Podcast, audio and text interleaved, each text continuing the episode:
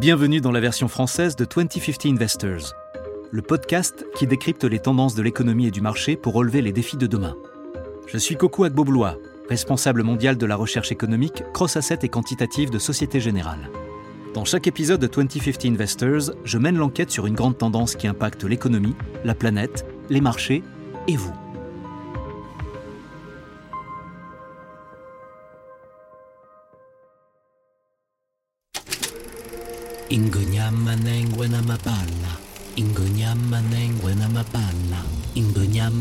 Au matin de ta vie sur la planète, ébloui par le dieu soleil, à l'infini, tu t'éveilles aux merveilles. De la terre qui t'attend et t'appelle, tu auras tant de choses à voir. Pour franchir la frontière du savoir, recueillir l'héritage qui vient du fond des âges, dans l'harmonie d'une chaîne d'amour c'est l'histoire de la vie. Le cycle éternel.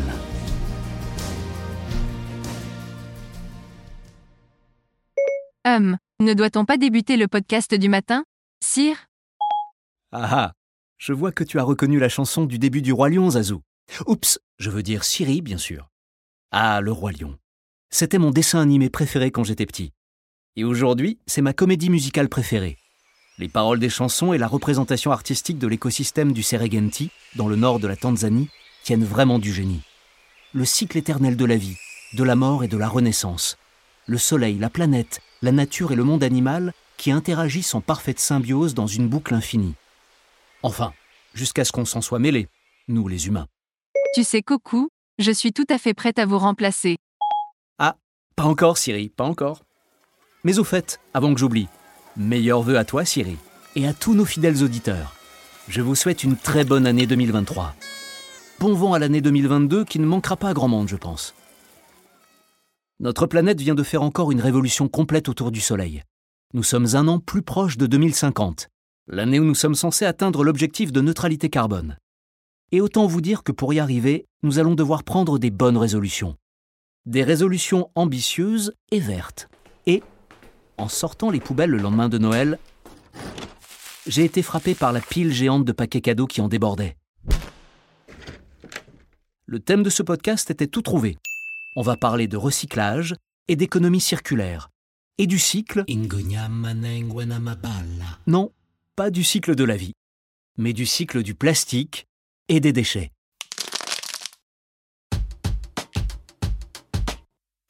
Le premier chiffre sur lequel je suis tombé est édifiant. D'après l'OCDE, seuls 9% des déchets plastiques dans le monde sont recyclés. Alors, on peut se poser la question. Le recyclage, ça marche vraiment? Qu'est-ce qui cloche dans le grand cycle du recyclage? Est-ce que c'est une solution de dernier recours? Faut-il privilégier d'abord la réduction de la consommation et la réutilisation? Comment construire une économie circulaire compatible avec l'objectif de neutralité carbone? Est-ce qu'on se dirige vers un monde dystopique comme dans le film de science-fiction Wally. Dans ce dessin animé qui se passe au XXIe siècle, le consumérisme effréné, la cupidité des entreprises et le déni environnemental ont transformé la Terre en un vaste désert de déchets. Les humains ont été évacués dans l'espace à bord de vaisseaux géants, pendant que des robots compacteurs de déchets nettoient notre planète. Démarrons notre enquête. Mais d'abord, prenons de la hauteur pour bien comprendre la situation. Ce qu'il faut savoir, c'est que la nature est par essence circulaire. Elle est équilibrée et durable. Le problème, c'est que notre mode de vie moderne, lui, n'est tout simplement pas circulaire. Désolé, mais je parle à des auditeurs éclairés, à des investisseurs de 2050, donc je ne vous apprends rien. S'il n'est pas circulaire, notre mode de vie est très linéaire, c'est-à-dire qu'on consomme beaucoup de choses dont on n'a pas vraiment besoin, puis on les jette. Je peux citer des centaines d'exemples les sapins de Noël, les emballages cadeaux, les sacs de course, les bouteilles et gobelets en plastique, les appareils électroniques, les vieux smartphones. Ok, j'ai compris. Je profiterai de ma prochaine mise à jour pour refaire mon CV. Ah, mais non, reste avec moi, Siri. On sait maintenant, grâce au rapport du GIEC, que depuis 1850, les humains ont libéré 2500 milliards de tonnes métriques de pollution au CO2 dans l'atmosphère.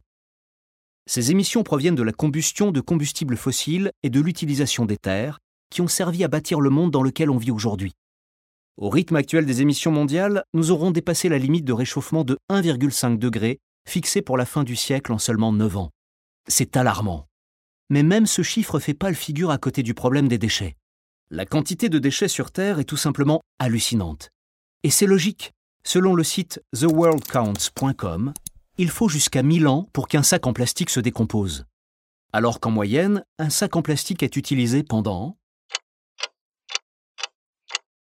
Oui, je me suis permis une petite pause dramatique pour ménager mon effet. Seulement 12 minutes. 1000 ans de dégradation pour seulement 12 minutes d'utilisation. Alors, la prochaine fois que vous faites vos courses et qu'on vous pose cette question, Merci, vous avez besoin d'un sac en plastique? J'espère que vous entendrez tous la petite voix de Zazou. Mille ans. Selon le site plasticoceans.org, chaque minute, plus d'un million de sacs sont utilisés sur la planète. Ça veut dire qu'environ 500 milliards de sacs en plastique sont utilisés dans le monde chaque année. Et ce n'est pas tout. 1500 bouteilles en plastique sont jetées chaque seconde de chaque jour. 500 milliards de gobelets en plastique sont utilisés chaque année. Et le problème, c'est que moins de 10% des déchets plastiques générés depuis l'invention du plastique ont été effectivement recyclés. 12% d'entre eux sont incinérés, et le reste finit simplement dans les décharges et dans nos océans, d'après repurpose.global. Life in Plastic, it's dramatique. Merci Barbie Girl. Et malheureusement, tu n'exagères pas. C'est vraiment dramatique. Des rapports des magazines Nature et National Geographic montrent par exemple que la quantité de déchets plastiques au cours du siècle dernier est tellement énorme que nous avons maintenant un septième continent sur Terre. Il est situé entre la Californie et Hawaï. On l'appelle aussi le vortex de déchets du Pacifique Nord. Il est trois fois plus grand que la France, et c'est la plus grande décharge océanique du monde. 1,8 milliard de morceaux de plastique y flottent, en tuant au passage des milliers d'animaux marins chaque année. Ce nouveau continent croît de jour en jour. Il mesure aujourd'hui 1,6 million de kilomètres carrés et compte 80 000 tonnes de plastique, soit l'équivalent de 500 Boeing 747. 94% des objets qui le constituent sont des microplastiques. Les matériaux sur ce triste continent proviennent du monde entier. Japon, Mexique, Taïwan, Chine, Philippines, Canada, Chili, Colombie, Allemagne, Italie, Corée et Venezuela. Bref, il est la preuve vivante des côtés très sombres de la mondialisation et du commerce international, dont on a parlé dans notre épisode sur l'avenir du commerce international. Encore un championnat dont on se serait bien passé, la Coupe du monde du plastique. En parlant de champion du monde du plastique, un article intéressant sur le site Forbes.com établit une liste des pays qui produisent le plus de déchets plastiques par personne et par an à partir des données compilées par la revue Science Advances. Les États-Unis sont en tête, avec 105 kg par personne, suivi du Royaume-Uni, avec 98 kg, puis de la Corée, 88 kg, et de l'Allemagne, 81 kg. Le rapport montre aussi que les pays riches génèrent davantage de déchets plastiques que les habitants des pays moins développés. Tout ça, ce n'est clairement pas durable. Et c'est bien la raison pour laquelle, durant les dix dernières années, le recyclage est devenu une industrie à part entière, et une priorité politique pour beaucoup. Mais est-ce que ça marche vraiment? Toujours d'après cet article, même la Fédération britannique des plastiques, qui représente les fabricants de plastique, reconnaît que c'est un problème. Le principal enjeu étant le volume hallucinant de déchets produits. Je cite Il y a beaucoup trop de plastique dans le système. Le plastique est produit en quantité sans commune mesure avec la capacité mondiale de recyclage. Le premier problème, c'est qu'il y a peu d'incitation à recycler. C'est un processus complexe qui n'est pas valorisé sur le marché. Ça veut dire qu'il ne rapporte pas d'argent. C'est un système intrinsèquement bancal. Résultat, en Grande-Bretagne, environ la moitié des déchets recyclables finissent dans des décharges ou sont brûlés les deux tiers des déchets plastiques triés pour être recyclés sont tout simplement exportés vers d'autres pays, et notamment vers la Malaisie, le Vietnam et la Turquie. La Malaisie est tellement submergée par l'afflux de déchets plastiques britanniques, légaux et illégaux, qu'elle a récemment tapé du poing, en annonçant aux puissances occidentales que la nation n'avait aucune intention de devenir la décharge du monde. Mais il y a une lueur d'espoir. La réglementation semble être une solution efficace.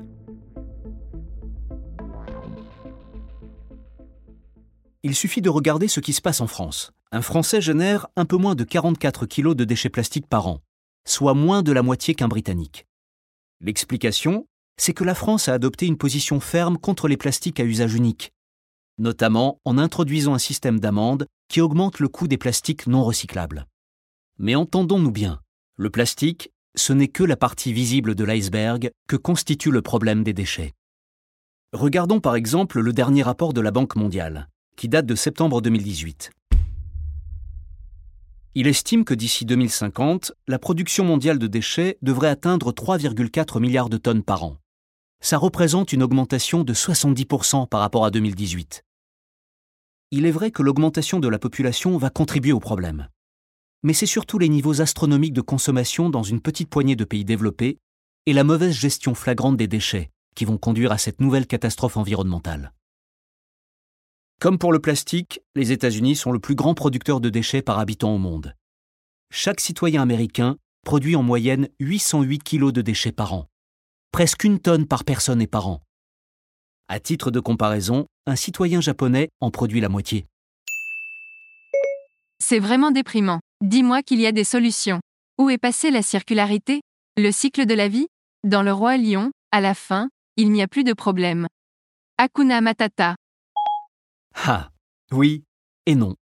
Tu te rappelles de la conversation entre Mufasa, le roi lion, et le jeune Simba? Tout ce que tu vois obéit aux lois d'un équilibre délicat.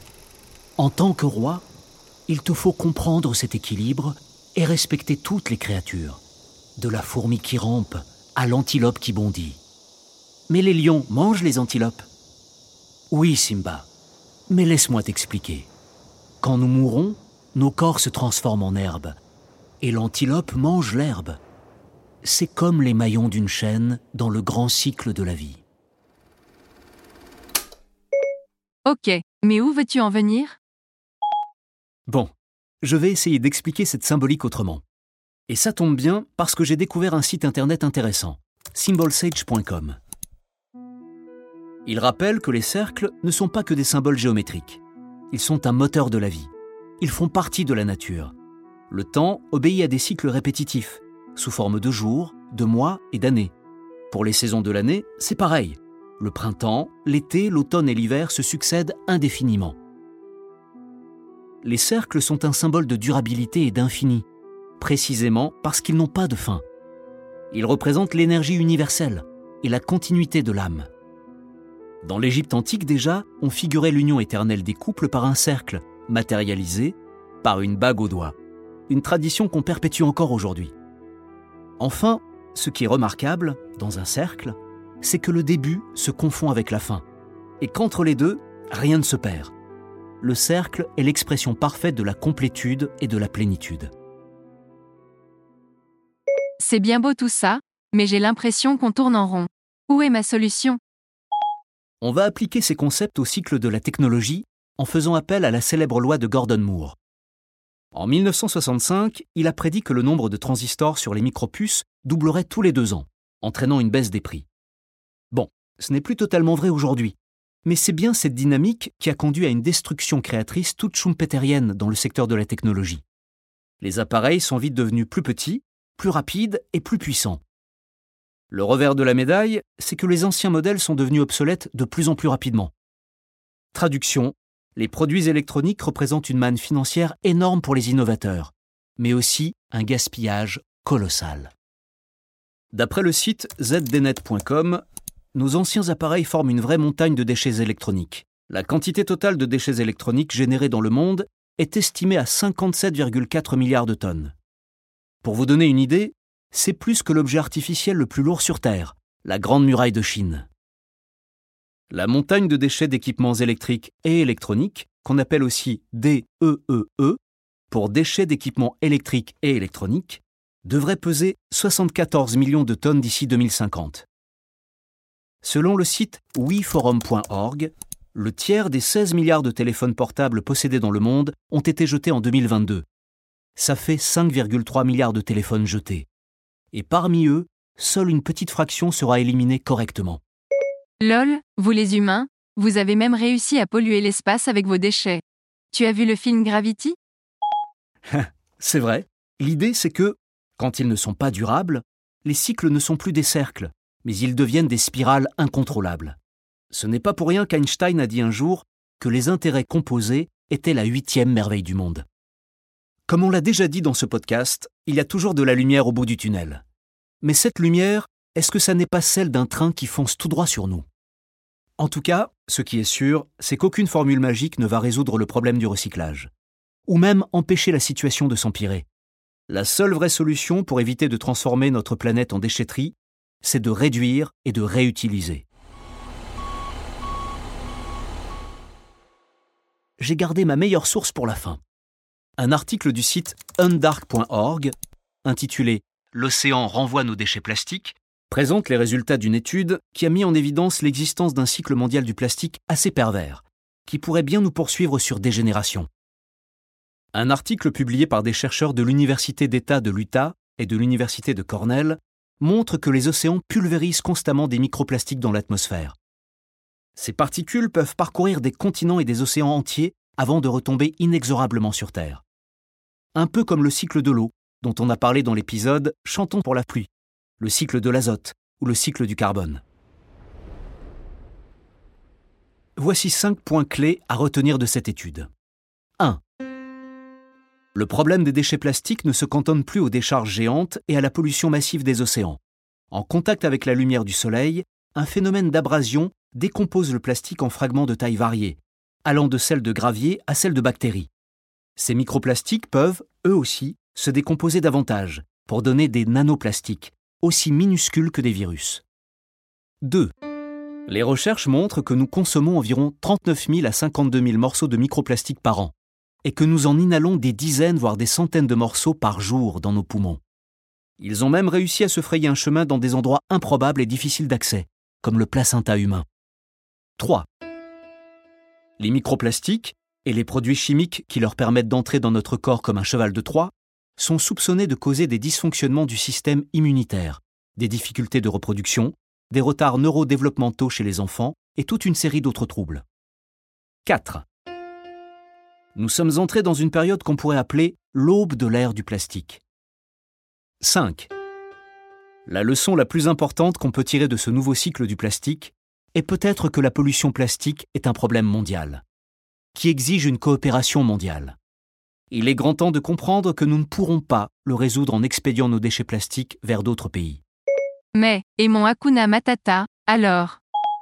Comme dirait Nelson Mandela, un gagnant est un rêveur qui n'abandonne jamais. Même si la tâche semble herculéenne, on peut toujours agir, à l'image de l'ONG Ocean Cleanup par exemple, et de beaucoup d'autres associations ambitieuses, qui nettoient sans relâche les océans en les débarrassant de leurs déchets plastiques depuis plus de dix ans.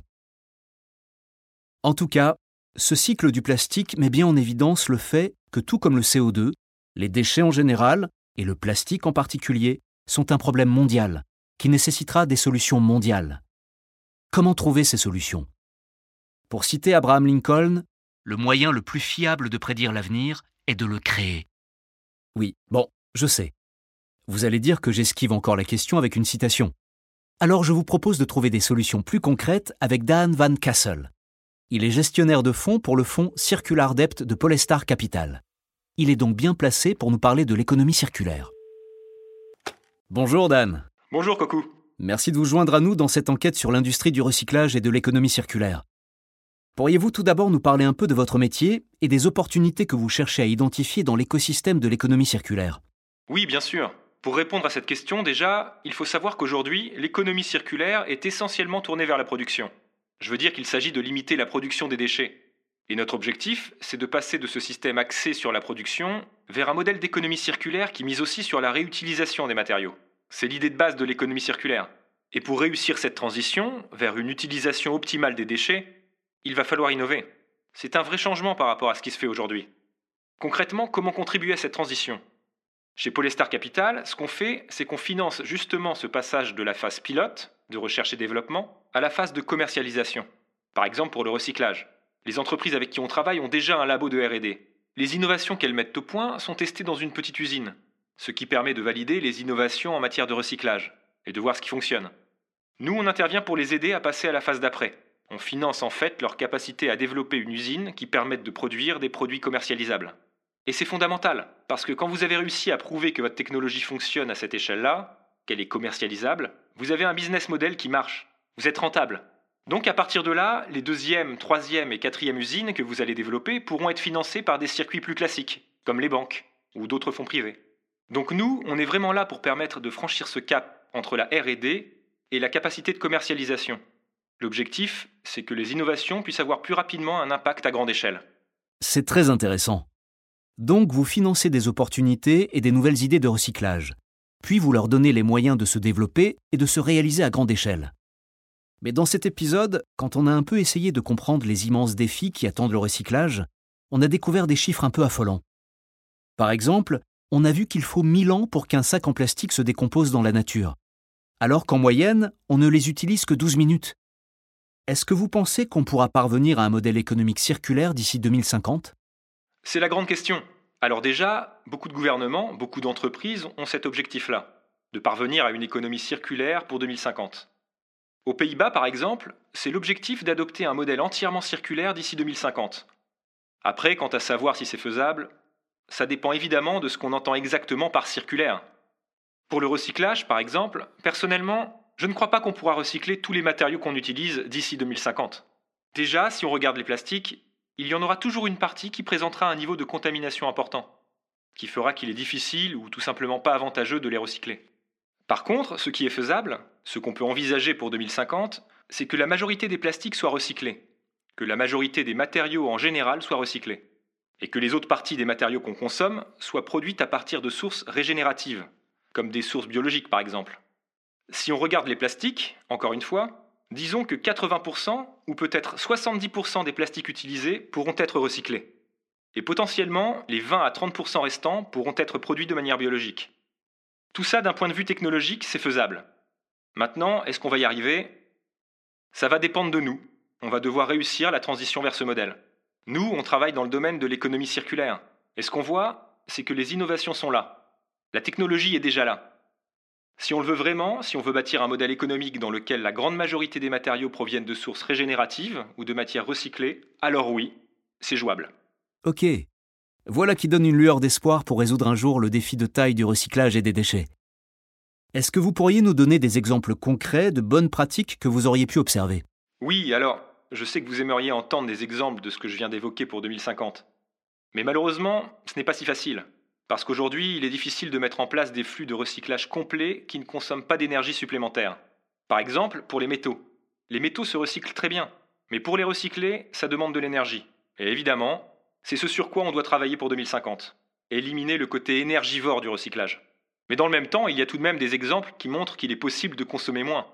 Si on regarde les premières ampoules, elles ont été produites il y a plus de 100 ans, et elles sont toujours là. Ça veut dire qu'il est possible d'éliminer une partie de nos déchets au quotidien que la technologie ne va pas être le plus gros obstacle à franchir. Le vrai défi, ça va être de changer de modèle, de modèle économique, de business model en fait. C'est la transition parfaite pour amener ma dernière question. Pensez-vous qu'il faudrait davantage mettre l'accent sur la réduction et la réutilisation plutôt que sur le recyclage? En un mot, oui. Si vous regardez la hiérarchie des déchets, il est évident que si vous réutilisez des produits, si vous réduisez votre consommation, ça va avoir un impact plus important. Il suffit de voir l'empreinte carbone ou l'empreinte matérielle du recyclage. Réutiliser ou réduire, ça doit être l'objectif numéro un. On ne peut pas non plus imaginer un monde sans déchets. Si on prend la définition d'Hélène MacArthur, sa définition de l'économie circulaire, on parle d'un monde sans déchets ni recyclage, dans la mesure du possible. Et ça, ça doit rester l'objectif.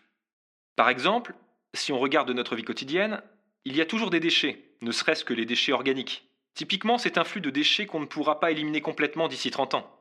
Donc oui, l'économie circulaire, c'est d'abord et avant tout réduire la consommation au minimum. Puis réutiliser tout ce que vous pouvez réutiliser. Et une fois qu'on a fait le maximum dans ces deux domaines, agir sur les déchets, sur les matières résiduelles. Et ces matières résiduelles, ça peut être de la pollution, ou ça peut être des déchets comme les déchets organiques, qu'on peut aussi utiliser de manière intelligente. C'est vraiment ça le but.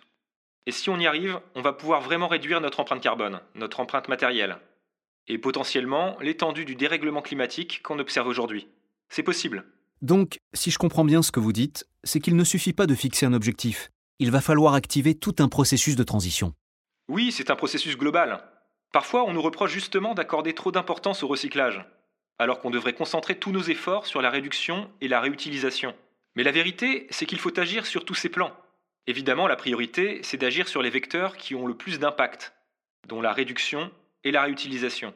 Mais la vérité, c'est qu'il y aura toujours des déchets. Des flux résiduels vont toujours sortir des processus industriels, de la vie quotidienne. Et le but du recyclage, c'est de transformer ces flux en nouvelles ressources. C'est pour ça que même si le recyclage n'est pas une solution idéale, il reste essentiel pour développer un modèle d'économie circulaire. Merci beaucoup Dan. C'était passionnant. Merci beaucoup pour votre contribution. J'espère pouvoir vous croiser bientôt pour continuer nos échanges.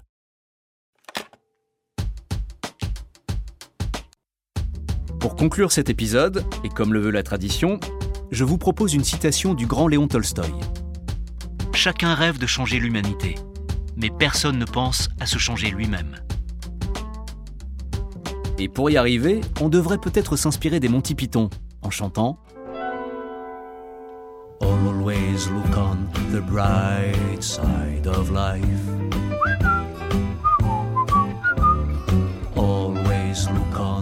Bright side of life. Always look on the bright side of life.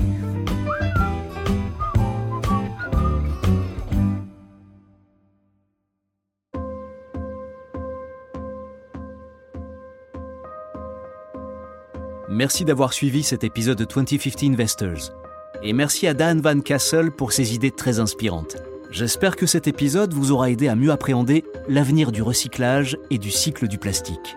2050 Investors est disponible sur toutes les plateformes de podcast et de streaming. Si cet épisode vous a plu, mettez-nous plein d'étoiles sur Apple Podcast, laissez des commentaires où vous voulez, abonnez-vous et surtout, parlez-en autour de vous. Rendez-vous au prochain épisode.